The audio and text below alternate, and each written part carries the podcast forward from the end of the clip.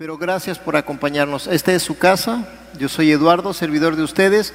Mi esposa Asbel, que está aquí sentada al frente, llevando el tiempo de récord, de registro del tiempo. No me va a dejar exagerar. Así que gracias a Dios por su vida. Estamos para servirles. Toma tu Biblia en la mano conmigo, por favor, y declara esta proclama con fe. De eso se trata la proclamación, lo que la palabra dice. Y la palabra dice esto en tercera persona, pero nosotros lo decimos en primera persona porque es una verdad para nosotros. Cerca de mí está la palabra, en mi boca y en mi corazón. Esta es la palabra de fe que predico, que he confesado con mi boca que Jesús es el Señor y creo en mi corazón que Dios le levantó de los muertos. Amén. Confío que al terminar este mensaje podamos creer que podemos presentarle a la siguiente generación el mensaje de salvación, el mensaje del Evangelio. Y la siguiente generación no son los jóvenes, la siguiente generación son nuestros jóvenes, la siguiente generación son nuestros hijos, la siguiente generación son nuestros nietos, la siguiente generación es la generación que hoy día está marcando la diferencia y puede ser una diferencia hacia lo malo o puede ser una diferencia hacia lo bueno. Mi intención de este mensaje es que podamos nosotros de verdad entender la importancia de la empatía, la congruencia y la consagración de nuestras vidas y hacer todo lo necesario para lograr que nuestros hijos permanezcan en la iglesia, permanezcan en la fe, permanezcan en la certeza de que tienen eternidad a través de Jesucristo. El pasaje base que voy a usar está en el Salmo 145 y es el verso 4. Salmo 145, verso 4, que cada generación cuente a sus hijos de tus poderosos actos y que proclame tu poder. Y ese es el, inicio.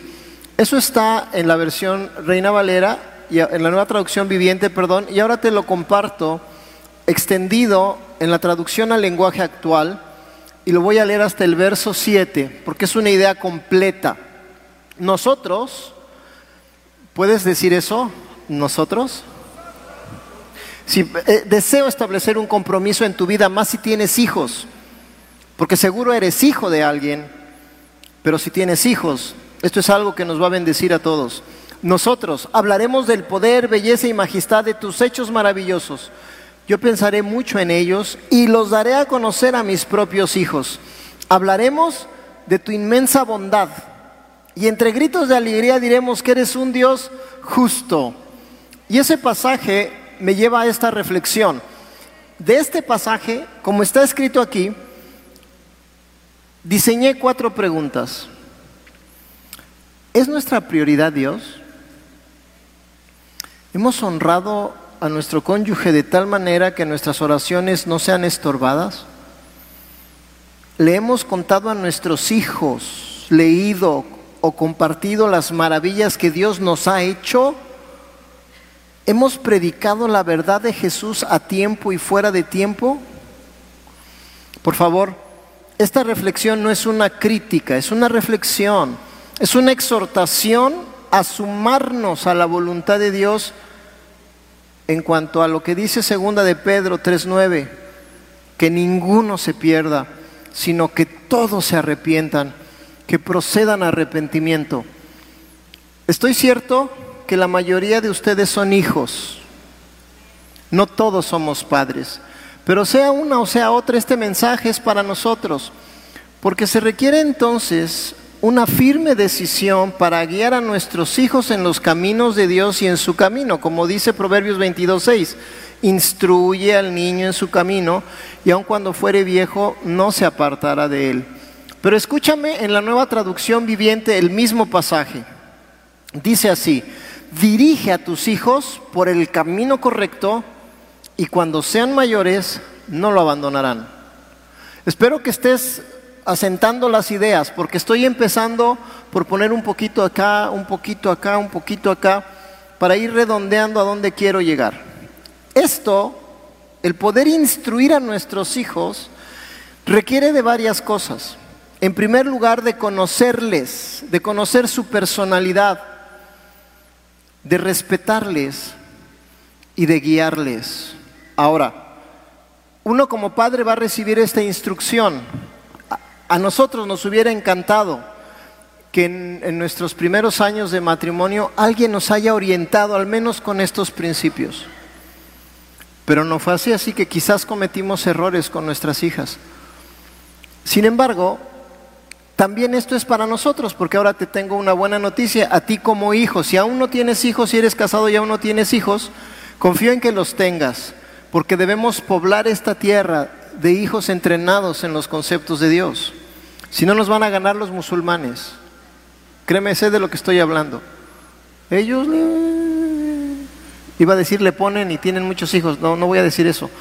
Eh, ellos tienen una fertilidad muy elevada. Quiero ser correcto. Así pues, los que no tuvimos la bendición de tener padres cristianos hoy, como hijos de Dios, tenemos al mejor Padre, quien nos conoce perfectamente bien porque Él nos hizo. ¿Alguien puede decir amén? Él te conoce. Espero que cuando escuches este salmo, tú lo, lo mastiques mejor. El Salmo 139 dice esto, verso 3 en adelante. Dios mío, tú fuiste quien me formó en el vientre de mi madre. Tú fuiste quien formó cada parte de mi cuerpo. Soy una creación maravillosa y por eso te doy gracias. Todo lo que haces es maravilloso, de eso estoy bien seguro. ¿Tú viste cuando mi cuerpo fue cobrando forma en las profundidades de la tierra. Aún no había vivido un solo día cuando tú ya habías decidido cuánto tiempo viviría. Lo habías anotado en tu libro. Dios ya sabe cuál es tu fin. Dios te conoce. Dios es tu Padre. Te conoce también que te pone todas las oportunidades de frente para poder hacer las cosas. Y te voy a dar algunos ejemplos de esta bendición que Él nos conoce, de acuerdo con la escritura. En primer lugar, Él nos respeta, no nos exige cambiar. Primero a los Corintios 7:24, ante Dios, cada uno debe quedarse como estaba cuando creyó en Cristo. ¿Qué es lo que nos pide?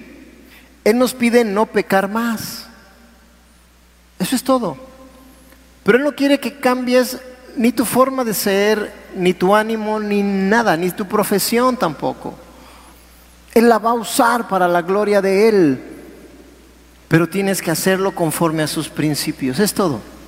Y si pecabas, no pecar más. ¿Sí me estoy explicando? Así que ahí nace este entendimiento porque primero quiero consolar a los que somos hijos de que no tenemos pretexto para no, a partir de nuestra relación con Jesús, caminemos bajo esta guía que ahora como padres podremos darle a nuestros hijos, pero debemos conocerlos como Él nos conoce. La segunda cosa, bueno, la tercera cosa y también muy importante es que Él nos guía, como nosotros debemos guiar a nuestros hijos. Salmo 16, versos 7 y 8. Yo te bendigo por los consejos que me das. Tus enseñanzas me guían en las noches más oscuras. Yo siempre te tengo presente. Si tú estás a mi lado, nada me hará caer. ¿No le darías un aplauso al Señor por su guía?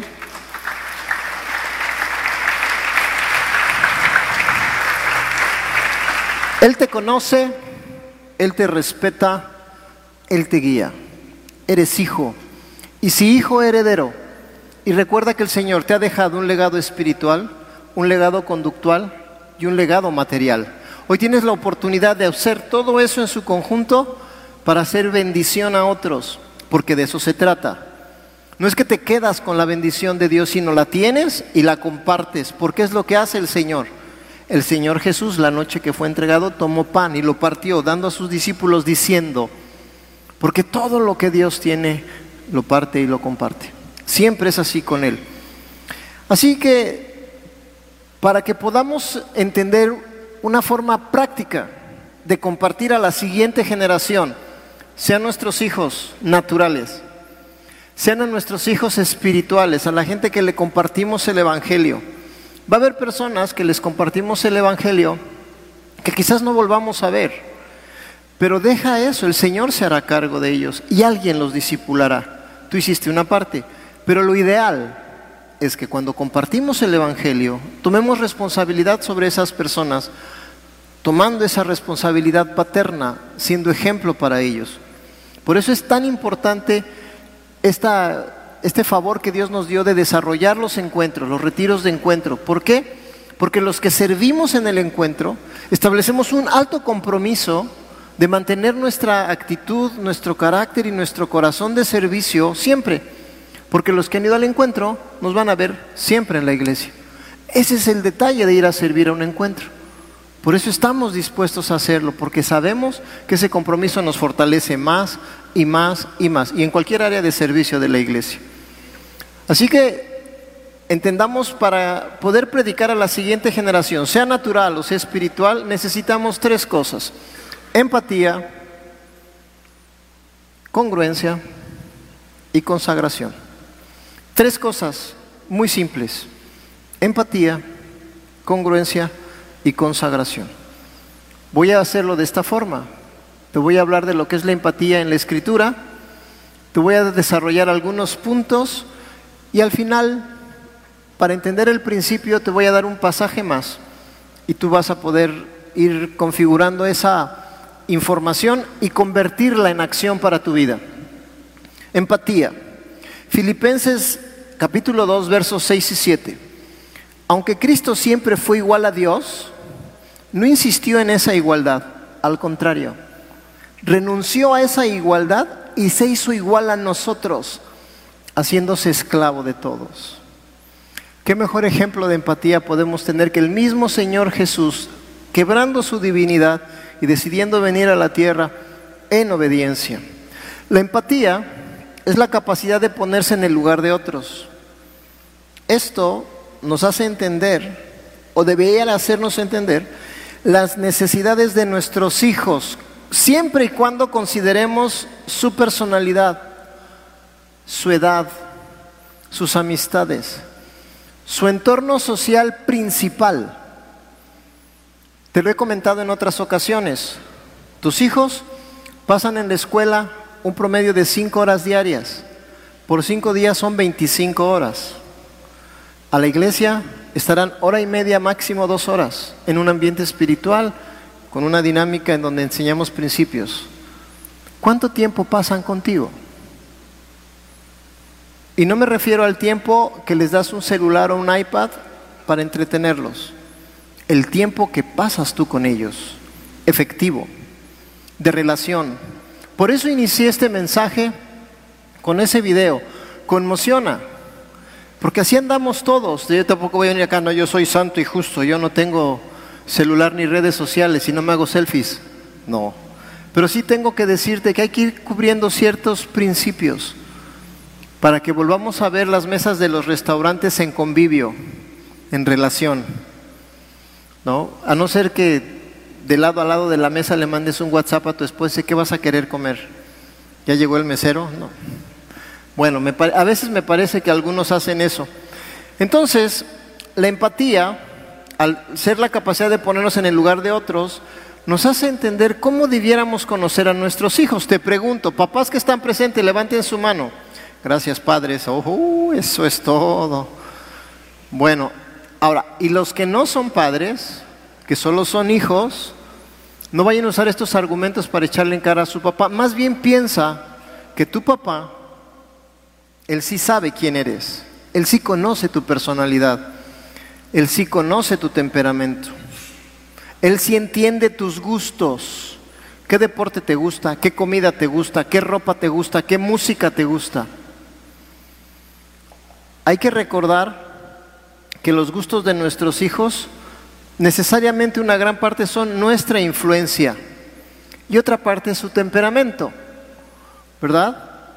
Porque a lo mejor si tu hijo te ve que tú le vas al mejor equipo de fútbol del mundo, que son las Chivas Rayadas del Guadalajara, es muy probable que tu hijo decida por el rojiblanco de mis chivas. Pero en una de esas, y solamente porque algo no anduvo bien, decirle, decide irle a esos malandrines del Cruz Azul. No conozco otro equipo que pueda competir en esta plática. Muy bien.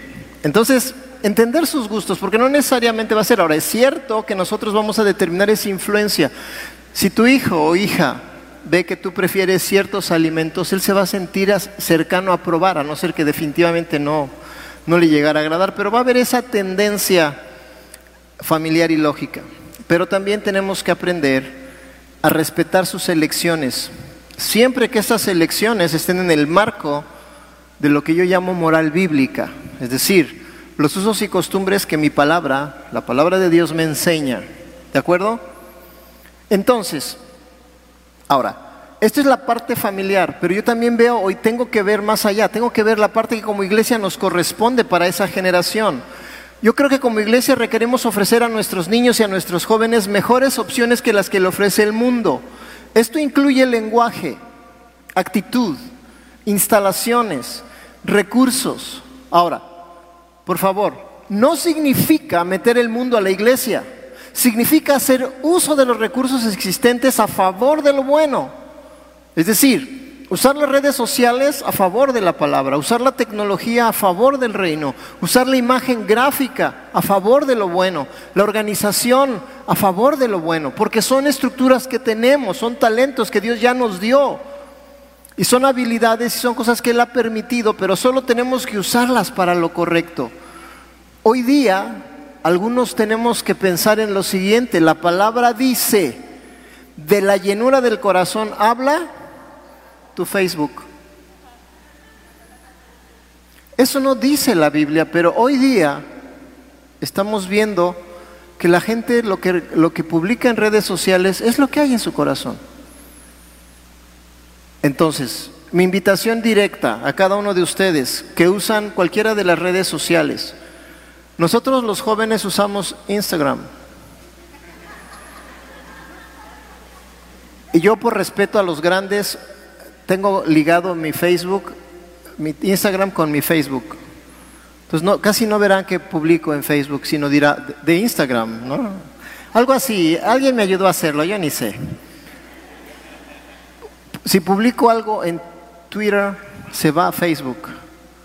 Y es así como funciona. Pero mire, es tan difícil que yo publique algo, porque lo que publico son las enseñanzas que Dios me da cuando creo esto, Vamos a ver si lo están leyendo, a ver cuántos likes me dan. He tenido la gloria y el favor de Dios de recibir hasta 16 likes. Es un récord. Porque no me importa. Pero sí me encantaría que cualquier persona que un día buscando aparezca yo y lo que encuentre sean cosas que edifiquen su vida. Porque eso está bien.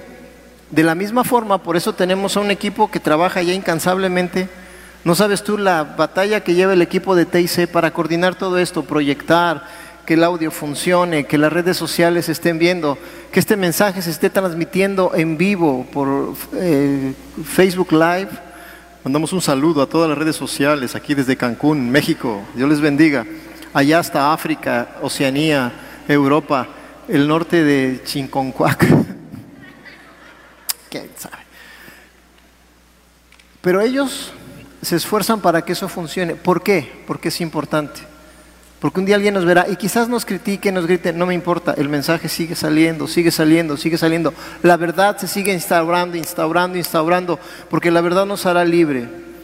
Para este primer punto, que tiene que ver con la parte de empatía, con el poder entender a nuestros hijos para poder informarles apropiadamente de las verdades de Dios para que los, les prediquemos el Evangelio. Primero los Corintios 9, versos 20 a 23. El apóstol Pablo nos enseña esto. Cuando estoy con los judíos, vivo como judío, para ayudarlos a creer en Cristo. Por eso cumplo con la ley de Moisés, aunque en realidad no estoy obligado a hacerlo. Y cuando estoy con los que no obedecen la ley de Moisés, vivo como uno de ellos para ayudarlos a creer en Cristo. Esto no significa que yo no obedezca la ley de Dios, al contrario, la obedezco, pues sigo la ley de Cristo. Cuando estoy con los que apenas empiezan a ser cristianos, me comporto como uno de ellos para poder ayudarlos. Es decir, me he hecho igual a todos para que algunos se salven. Y todo esto lo hago porque amo la buena noticia y porque quiero participar de sus buenos resultados. Wow, Esto tiene que tratarse con mucho cuidado porque algunos exageran la nota. Porque la palabra lo que está diciendo, el apóstol Pablo lo que nos está dando con este ejemplo de empatía, tiene que ver con poder ponernos al nivel de nuestros hijos. Por eso te digo, es muy importante que de edad en edad te adecúes con ellos, para que los comprendas.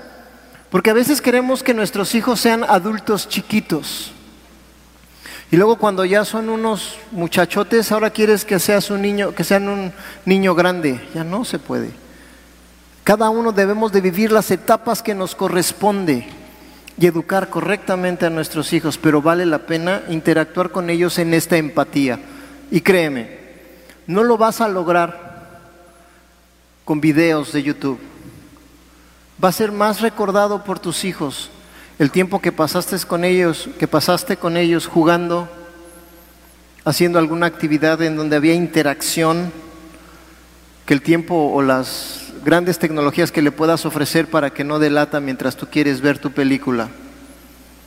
Estoy ahí dando la información correcta. No hay, no hay juicio ni crítica de mi parte, solamente la amorosa exhortación a que hagamos una mayor relación con la gente Mira, hoy veo sillas vacías y algunos dirán, es que yo veo, pastor, bueno, yo me mojaría por el solo hecho de venir a adorar a Dios.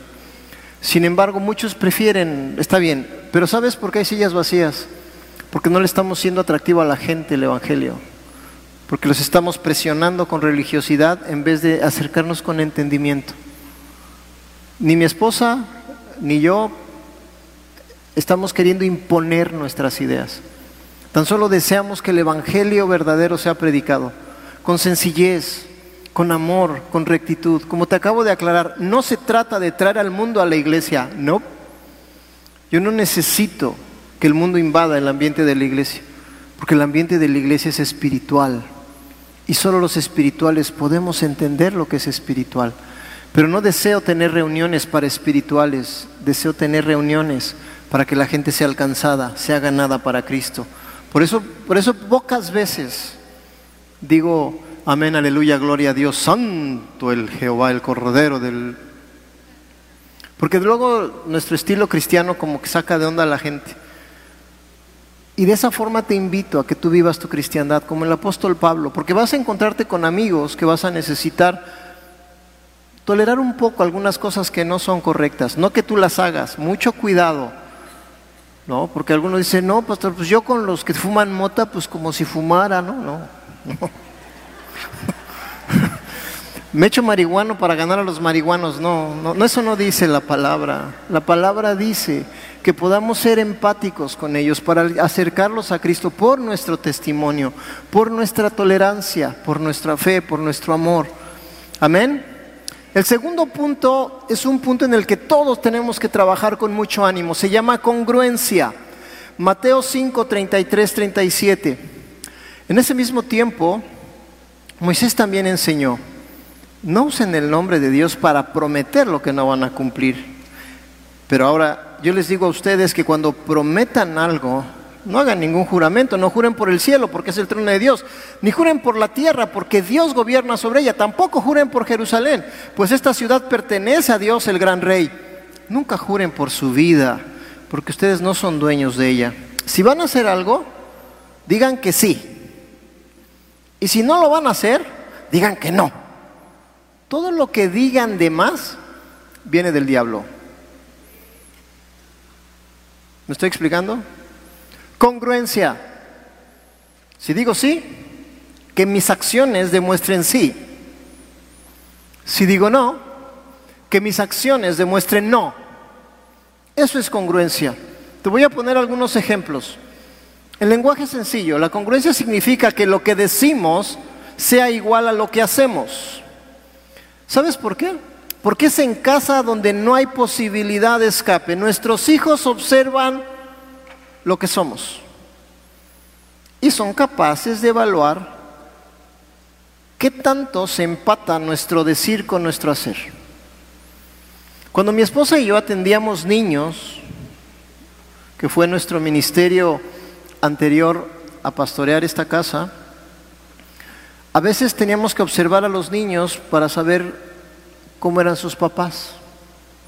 Porque el niño naturalmente repite, reproduce, dice y actúa como lo ve en casa. Más adelante aprende a esconderlo, a disfrazarlo. Porque aquí habrá algunos papás, no levanten la mano, que alguna vez su hijo los ha avergonzado porque su hijo dice la verdad naturalmente. Y tú este, este, es posible. Porque nuestros hijos son un reflejo de nosotros. Es la evidencia de lo que decimos en casa, de lo que hacemos en casa, de lo que compartimos, incluso de lo que criticamos. No hay más. ¿Se han fijado los que son papás cómo sus hijos en el proceso del tiempo tienen sus mismos gestos, la entonación de sus voces? Porque ustedes son su ejemplo principal. Así que si nos ven platicar con sus hijos un día,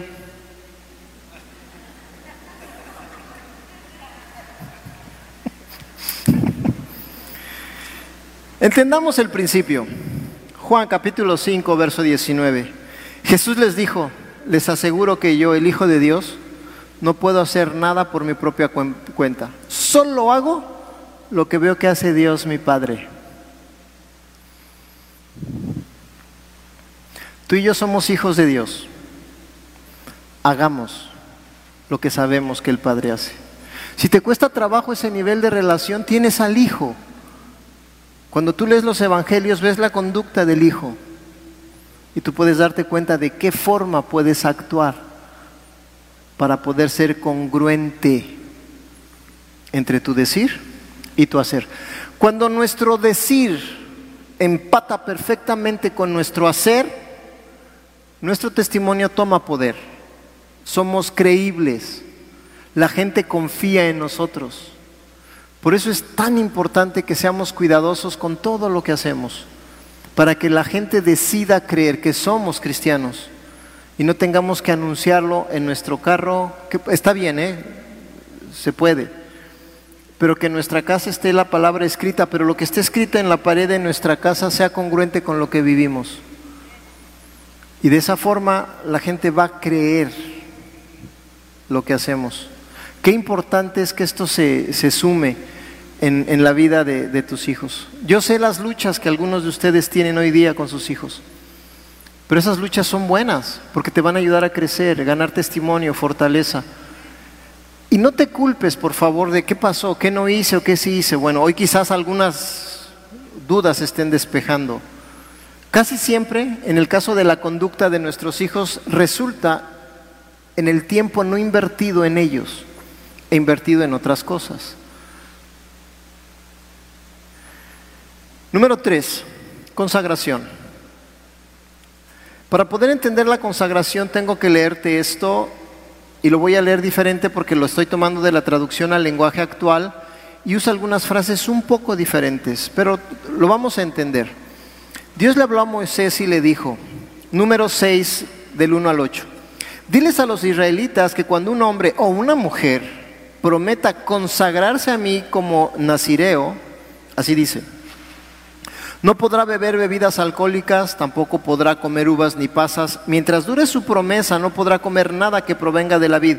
Durante todo ese tiempo tampoco se cortará el cabello, pues eso indicará que es una persona que vive solo para servirme. Además, tampoco podrá acercarse a ningún cadáver, aunque se trate de uno de sus padres o hermanos. Si lo hace, ya no tendrá la pureza que deben tener los que viven solo para servirme. Mientras dure su promesa, deberá mantenerse puro. Consagración significa el elevado compromiso con una causa, es decir, ajustarse a una serie de acciones que validan lo que se es. Por eso el mejor ejemplo es este texto que acabo de leerles de número 6 del 1 al 8, el principio o el voto nazareo. Eso, eso nos explica la importancia de la consagración. Ejemplos sencillos de hombres nazareos, Sansón, Juan el Bautista. El Señor Jesús no, porque él sí chupaba, sí tomaba vino. Y un nazareo no lo haría. Yo me atrevo a pensar, pero es una onda mía loca, que Jesús hizo un voto de nazareo hasta los 30 años. Pero ese, ese, tan solo quiero ilustrar la importancia del compromiso que se adquiere con una causa, con un principio. Nosotros, como padres, debemos consagrarnos a Dios para que nuestros hijos, al ver eso, con congruencia, ¿verdad? Y al saber que nosotros somos capaces de entenderlos a su nivel, ellos también decidan consagrarse.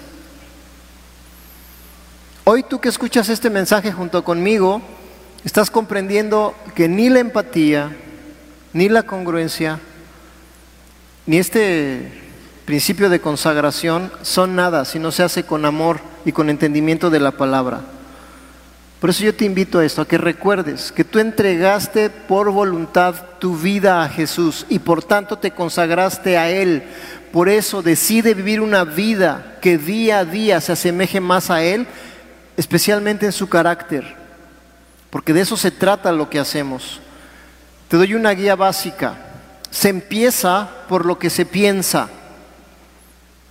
Recuerda que todo nace en un pensamiento. El pecado nace en un pensamiento, una buena acción nace en un pensamiento, una decisión difícil nace en un pensamiento.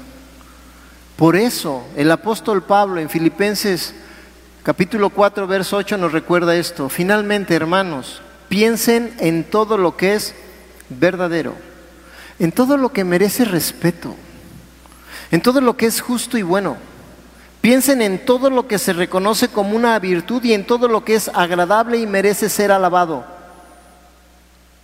Una vez que tenemos pensamientos correctos, porque amados, ustedes saben perfectamente bien que el pecado nace en un pensamiento, lo dice la escritura.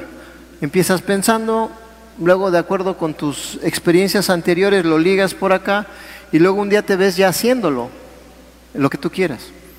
Cualquier cosa que llames pecado nació en un pensamiento. Por eso, si viene a tu mente algo que no es verdadero, deséchalo. Si hay algo que no merece respeto, deséchalo. Dios está contigo. Y entonces empieza a pensar correctamente para después actuar, para continuar con lo que hacemos. El Señor nos lo enseña de esta manera. Mateo 24, versos 45 al 47. ¿Quién es el sirviente responsable y atento? Es aquel a quien el amo deja cargo de toda su familia para darles de comer a su debido tiempo. Qué feliz es el sirviente si su dueño lo encuentra cumpliendo sus órdenes. Les aseguro que el dueño lo pondrá a administrar todas sus posiciones, todas sus posesiones. Amado, la consagración requiere obediencia obediencia a los principios de la palabra.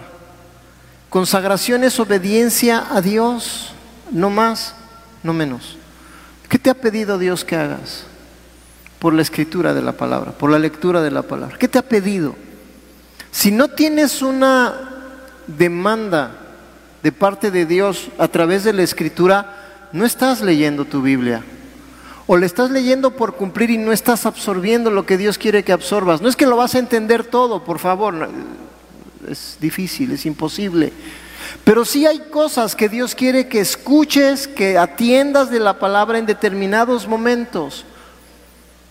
Y, y, se van descubriendo nuevas cosas. Hoy que eh, estamos leyendo el libro de Isaías, los que están llevando su diario de fe con el plan de lectura de la iglesia que enviamos por WhatsApp, y que los que no lo tengan soliciten en la administración una copia escrita y lo tienes a la mano, lo desdoblas, ves dónde vas, lo lees, tomas notas en un cuaderno y, todos los días te alimentas de palabra, lo puedes hacer. No hemos tenido la intención de tenerlo, pero también puedes comprar el devocional diario que tenemos aquí tiempo con Dios y comprarlo mensualmente y eso te lleva por una lectura buenísima y un ensayo de escritura la manera que quieras, pero lee la palabra todos los días, todos los días. Y de esa forma tú podrás saber qué es lo que Dios te está hablando y hacia dónde te quiere llevar. Para entender este principio de consagración, permíteme leerte Efesios 4, versos 11 en adelante. Y escucha esto. Él fue quien les dio a unos la capacidad de ser apóstoles, a otros la de ser profetas a otros la de ser evangelistas y a otros la de ser pastores y maestros. Hizo esto para que todos los que formamos la iglesia, que es su cuerpo, pon atención, estemos capacitados para servir y dar instrucción a los creyentes. Consagración a Dios significa entrega y obediencia para un solo propósito, instruir a los creyentes. Los dones aquí descritos en este pasaje, tanto el apóstol, el profeta, el evangelista, el pastor y el maestro, no están puestos para que sean los big boss de la onda de la iglesia. Uh, no, no. No sabes cómo me incomoda esa idea de que son posiciones. No, no, no. Son servicio. Y cualquiera de ustedes puede estar funcionando en alguno de estos, sin tener un rango de autoridad en la iglesia. No depende de eso. Hay gente que camina bajo el don apostólico sin tener iglesias a su cargo, solo porque es reconocido su ministerio por muchas iglesias, porque no se trata de un rango de autoridad. No es más el apóstol que el maestro, que el evangelista, que el profeta. Eso, quítense esa idea de la cabeza. Y cuando alguien venga y se autos presente como apóstol, piénsalo, medítalo. Yo, mmm, aleluya. Tienes derecho a inconformarte santamente, por supuesto. Continúo. Así seremos un grupo muy unido y llegaremos a tener todo lo que nos falta. Seremos perfectos como lo es Cristo por conocer al Hijo de Dios y por confiar en Él. Ya no seremos como niños que ahora piensan una cosa y más tarde piensan otra y que fácilmente son engañados por las falsas enseñanzas de gente astuta que recurre a toda clase de trampas. Al contrario, el amor debe hacernos decir siempre la verdad para que en todo lo que hagamos nos parezcamos cada vez más a Cristo, que es quien gobierna la iglesia. Espero que tú puedas decir amén conmigo a eso. Él es el que gobierna la iglesia.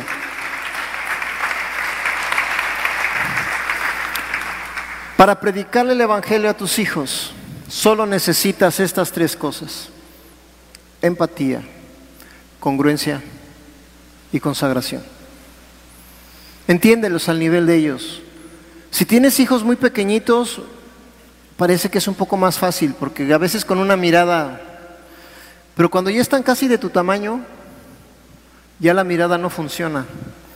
Funcionan otras cosas, pero tienes que saber cuáles son.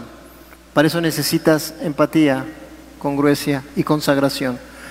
Porque si tus hijos te ven orando, ellos van a aprender a orar. Si tus hijos ven que son importantes para ti porque dedicas tiempo a ellos, ellos van a decidir estar con Jesús más tiempo. Si los invitas a participar de tu función dentro del servicio a la iglesia, ellos van a venir encantados a la iglesia. Si nos ayudas a crear un mejor ambiente para la iglesia, es posible que noten que estamos haciendo cambios graduales. No son cambios como que se nos iluminó el cerebro. No, no, no, no, no, no. Es, es cuestión de orar, de pedirle a Dios esa dirección y buscar a la gente profesional para que nos ayude, porque las cosas para Dios consideramos que deben de ser de lo mejor que esté a nuestro alcance. Y entonces diseñamos, pensamos, oramos y le pedimos a Dios dirección. Cuando tú vayas hoy por tus hijos notarás que hay una nueva decoración, pero espera porque hay más cosas que vienen y que van a ir pasando porque deseamos que nuestros niños tengan el mejor ambiente, no solo porque hay un ambiente físico agradable, sino porque hay gente comprometida, como tú, que quizás estás hoy sentado diciendo, Señor, ¿en qué te puedo servir? Hay un montonal de servicio en el área de niños. Si tú eres alguien talentoso para cantar y para hacer juegos, nos haces falta ya. Si tú eres alguien talentoso para comprender las necesidades, de niños y niñas. Nos haces falta. Sabes, no quiero avergonzar a nadie, pero tenemos muchos niños que no tienen una imagen paterna presente porque hay mamás solteras. Y esos niños necesitan ver hombres sirviendo allá con un corazón genuino, limpio, puro, que den ejemplo y testimonio. A mí me encanta cuando el equipo de, Mundo C nos invita a nosotros o a cualquier pareja a dar el tema de la semana con los niños, porque tiene que haber dinamismo, empatía, coherencia, congruencia y consagración. Ay, qué curioso. ¿Cómo se parece lo que hacemos con los niños a lo que tenemos que hacer como padres? Porque eso nuestros maestros lo entienden y procuran hacerlo. Porque no, les, no los entretenemos. Les estamos enseñando a vivir bajo la dependencia del Espíritu Santo. Y ellos van a buscar, ahora no son perfectos. Y si tú tienes una queja del ministerio de niños, tienes derecho. Pero también tienes derecho a hacer la solución, estando presente y participando con ellos. Porque esa es la mejor solución. Mi esposa y yo lo entendemos muy bien. Ella jamás viene a mí a decirme, te conviene esto, esto, esto, nomás por criticarme. No, ella trae una solución, dos, a veces hasta tres. Entonces, para que me acuerde de tanto, luego es difícil, pero jamás ella dará un comentario sin que tenga un respaldo y la oportunidad de que tú crezcas. Ayúdanos a que tengamos la mejor generación venidera. Comprométete con Dios. Estudia, prepárate lee. En vez de buscar en YouTube predicaciones, que es muy bueno hacerlo, busca también información pedagógica para comprender la edad de tu hijo, sea pequeño, sea mediano, sea grande. Aún los que tenemos ya hijos adultos, vale la pena buscar pasar tiempo con ellos y que estemos en contacto y que sigan sabiendo que nosotros como padres estamos presentes, porque no tardan en hacernos abuelos y tenemos una nueva función totalmente diferente que la paternidad. Te invito a esto, a que recuerdes este principio. Acompáñame de pie, por favor, para que escuches este salmo y esto redondee la idea que quiero darte. De eso se trata el poder predicar el Evangelio a la siguiente generación, a tus hijos. No son palabras, no es que los lleves a que hagan la confesión de fe, que deben hacerlo pero lo tienen que hacer por su voluntad, porque lo que vieron en ti fue tan bueno que ellos un día decidieron entregar su vida a Jesús y fue tan congruente que ellos un día decidieron bautizarse. Y es tan consagrado tu ejemplo que un día ellos decidieron servir y estar todo el tiempo en la iglesia. Salmo 78, pueblo mío, escucha mis enseñanzas, atiende a mis palabras. Te hablaré por medio de ejemplos. Te explicaré los misterios del pasado. Es Dios hablándonos a nosotros como hijos. Son cosas que ya conocemos, pues nuestros padres nos las contaron. Pero nuestros hijos deben conocerlas. Debemos hablarles a nuestros nietos del poder de Dios y de sus grandes acciones, de las maravillas que puede realizar. Dios fijó una ley permanente para su pueblo Israel y a nuestros abuelos les ordenó instruir en ella a sus hijos, para que ellos a su vez nos instruyeran a nosotros y a las futuras generaciones que todavía no han nacido. Así, confiaremos en Dios, tendremos presentes sus grandes hechos y cumpliremos sus mandamientos. Salmo 78. Papá que me escuchas léelo una y otra y otra vez. La primera parte, escúchala como hijo. La siguiente parte, razónala como padre. Y los que están planeando tener hijos, ya tienen un instructivo básico que ya pueden practicar desde hoy. Sean empáticos con la gente. Sean congruentes con su relación con Jesús y la vida que llevan. Y conságrense a Él porque Él sí vale la pena consagrarse. Padre hermoso, te doy muchas gracias. Yo sé que aquí hay hoy varios padres que pueden reflexionar estas palabras, este mensaje. Quizás algunos realmente la necesitaban.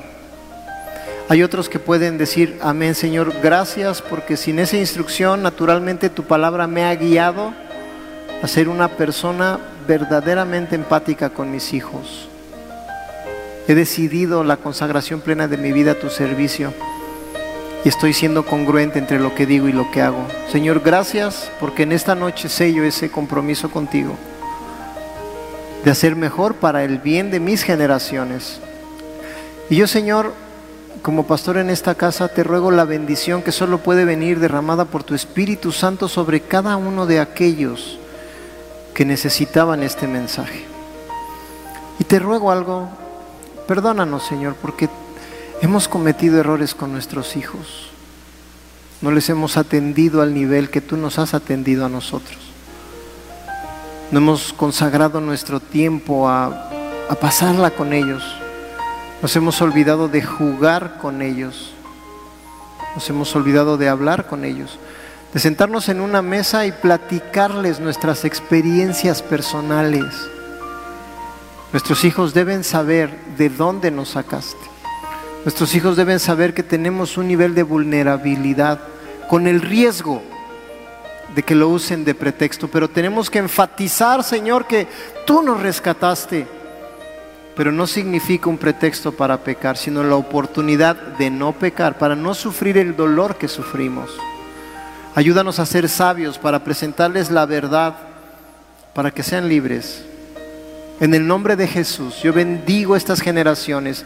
A cada niño que asiste a esta casa, sea cuidado, cobijado por estos tres principios.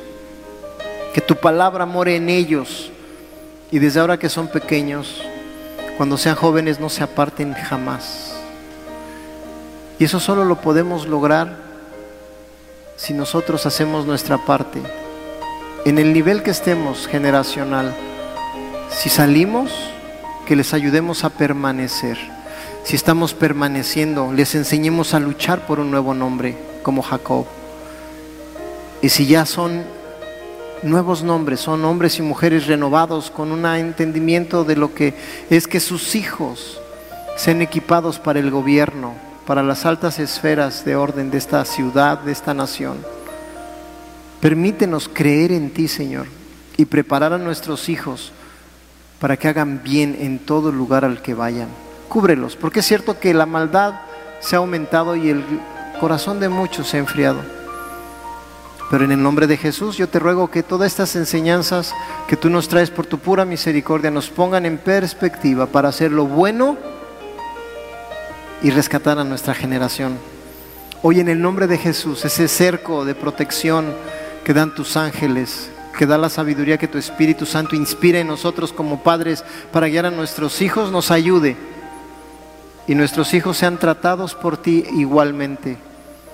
Hemos creído que nosotros vamos a tocar tu manto y tú irás y resucitarás a la siguiente generación. Hemos creído que somos una generación restaurada, que salimos del pecado, pero necesitamos permanecer en ti y ser influencia para nuestros hijos. Que ellos no vivan al Dios de sus padres, sino vivan su propia relación contigo y un día ellos digan, mi Dios, mi Señor, mi Salvador. En Cristo Jesús hoy bendigo cada persona aquí y aquellos que tienen la plena convicción de ser tus hijos hoy se consagren totalmente a ti y avancen en la convicción de ser congruentes y aprendan a ser empáticos. Te lo ruego, Señor, en el nombre de Jesús. Y si tú lo recibes, glorifica a Dios con todo tu corazón.